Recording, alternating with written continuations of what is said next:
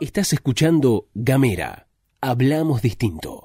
Hoy es jueves 4 de marzo del 2021 y están pasando cosas. Se picó fuerte la vuelta a clases en las escuelas públicas. Parece que avanza la ampliación del ejido urbano de Ushuaia. Melella coquetea con modificar la constitución. Cristina agarró la pelota e hizo jueguitos. Largamos la pastilla de tardecita. Vos ponés la pava y nosotros las noticias. Luz Escarpati y Gastón Lodos presentan la agenda en 10 minutos. O menos. Esto es la pastilla de Gamera.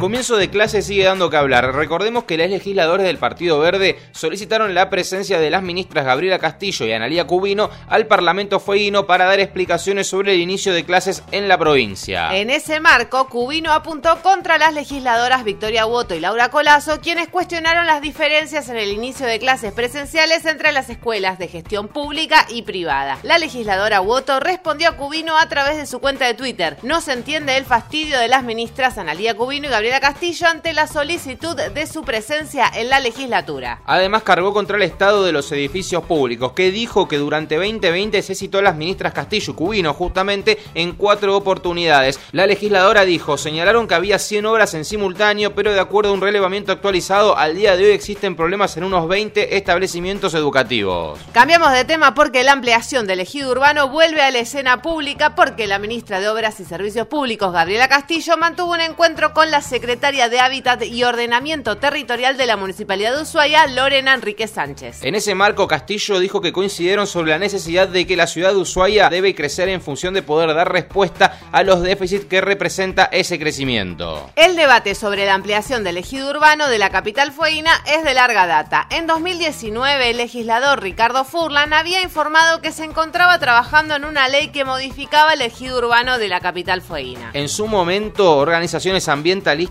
habían manifestado su preocupación por el proyecto porque circulaba el rumor de que la iniciativa iba a ser aprobada en la última sesión del año. Entendemos que la aprobación de un proyecto de ley en estas circunstancias sería claramente irresponsable y daría a la sociedad una pobre imagen de la legislatura provincial, habían manifestado mediante una nota la asociación Manneken. Otro tema, Melella estuvo recorriendo las instalaciones en las que se lleva adelante el operativo de vacunación. Durante esa actividad fue consultado sobre la posibilidad de llevar adelante una reforma constitucional constitucional, como mencionó él mismo en su discurso, y se despachó contra el Poder Judicial. No podemos tener hoy cargos que sean vitalicios, no existe en el mundo. Los gobernadores cada cuatro años nos sometemos a la elección porque así debe ser, pero hay cargos que no. El fiscal de Estado tiene cargo vitalicio, por ejemplo, dijo el mandatario provincial. Algo que vale la pena mencionar es que todos los magistrados y los jueces que integran el Superior Tribunal de Justicia también tienen cargo vitalicio. Encontranos en Spotify. Somos Gamera Podcast.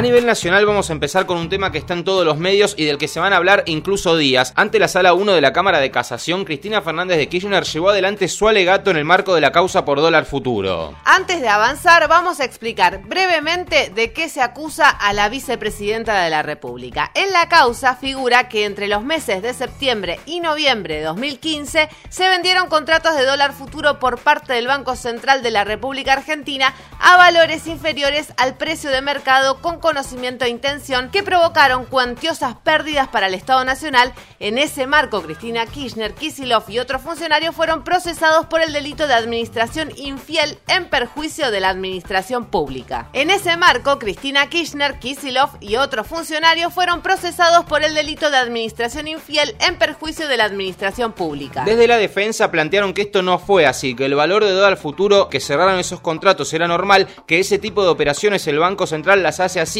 que no se le vendió a ningún allegado del gobierno y que en la última pericia de la Corte Suprema no se vio ninguna irregularidad, ni pérdida, ni perjuicio al Estado en esas operaciones. Y no solo eso, sino que varios funcionarios del gobierno de Macri, al asumir y devaluar, ganaron mucha guita ya que ellos habían comprado el dólar futuro en aquel momento. Dicho esto, CFK habló por dos horas y analizó cómo a su parecer se maneja el Poder Judicial en Argentina. Una de las cosas que venimos diciendo en la pastilla es que el gobierno lleva adelante dos cruzadas muy grandes, la deuda y el Poder Judicial. Bueno, la vicepresidenta unió estos dos ejes y explicó que para ella el Poder Judicial también es responsable del endeudamiento de 44 mil millones de dólares que tiene la Argentina con el FMI. No podemos aumentar a los jubilados porque estamos endeudados hasta acá. A mí me sentaron acá diciendo que yo le había causado un perjuicio al Estado por 55 mil millones de pesos.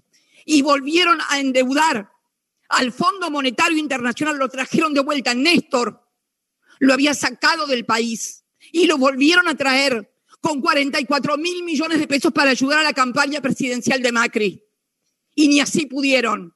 Hoy los argentinos debemos 44 mil millones de dólares más y ustedes también son responsables. No miren para otro lado, porque ustedes causan también, junto a los medios de comunicación, climas en la República Argentina que finalmente impactan en los agentes económicos y en la economía.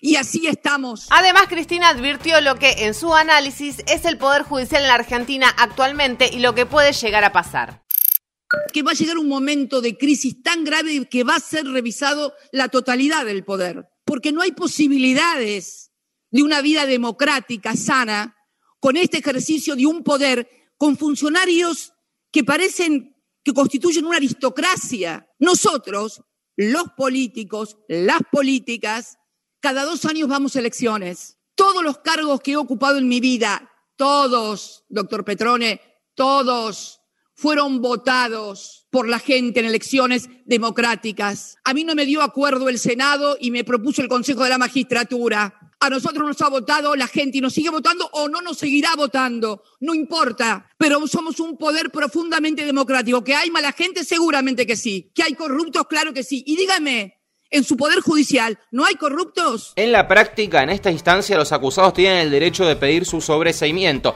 es decir, que no se avance con la acusación, pero la vicepresidenta decidió no hacerlo. En cambio, pidió a los jueces que cumplan la ley y la constitución. Finalmente, el fiscal de la causa, Raúl Ple, pidió la elevación a juicio. Cambiamos de tema porque se publicó un estudio del CONICET bastante alentador en lo que hace a la vacuna Sputnik y su aplicación en la Argentina. El estudio indica que en los casos de las personas que se infectaron previamente con el virus y luego fueron inmunizadas, podría no ser necesaria una segunda dosis. Los científicos detectaron que la cantidad de anticuerpos en personas previamente infectadas que recibieron una sola aplicación de la vacuna es 8 veces superior a la de aquellos voluntarios sin infección previa que recibieron el esquema de vacunación de dos dosis como plantea el protocolo de la vacuna rusa en el país. Ante esta noticia, el Ministerio de Salud convocó a una reunión para el próximo martes con el Ministerio de Ciencia, Tecnología e Innovación para analizar el estudio de referencia, aunque desde el gobierno nacional se encargaron de aclarar que no está bajo evaluación en el Ministerio de Salud no dar la segunda dosis de la vacuna Sputnik 5 a las personas que tuvieron COVID-19. Hasta acá llegamos, te agradecemos mucho que tengas un excelente fin de jornada. Hasta la próxima.